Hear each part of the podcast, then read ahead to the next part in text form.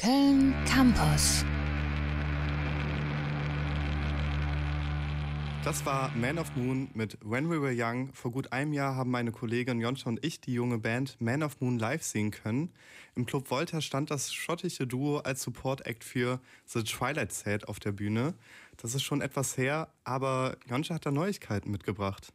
Genau, denn Ende September kam endlich das Debütalbum von Man of Moon raus. Davor wurden schon zwei EPs veröffentlicht.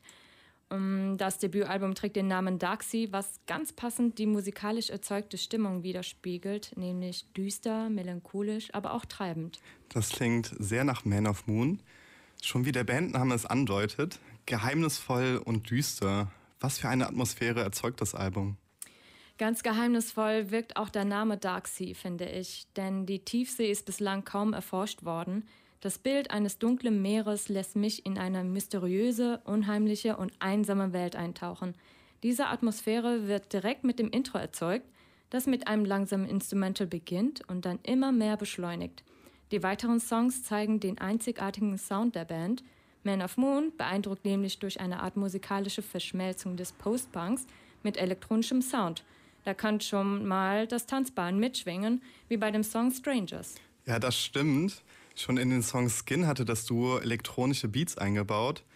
Das klingt dann meistens melodisch und tanzbar. Sind so auch die anderen Songs?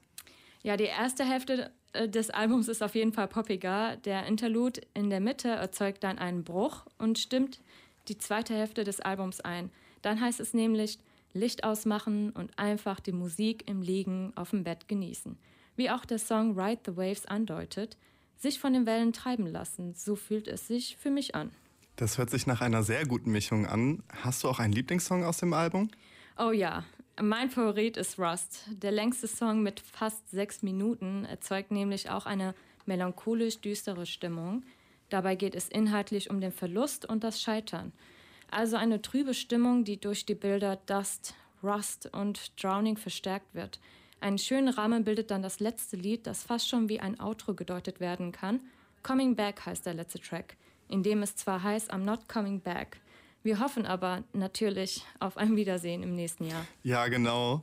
Wir schauen gespannt, wann Man of Moon die neuen Songs in Deutschland performen kann.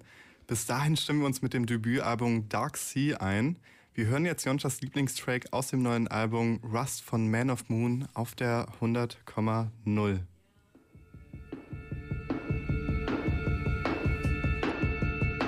www.kölncampus.com www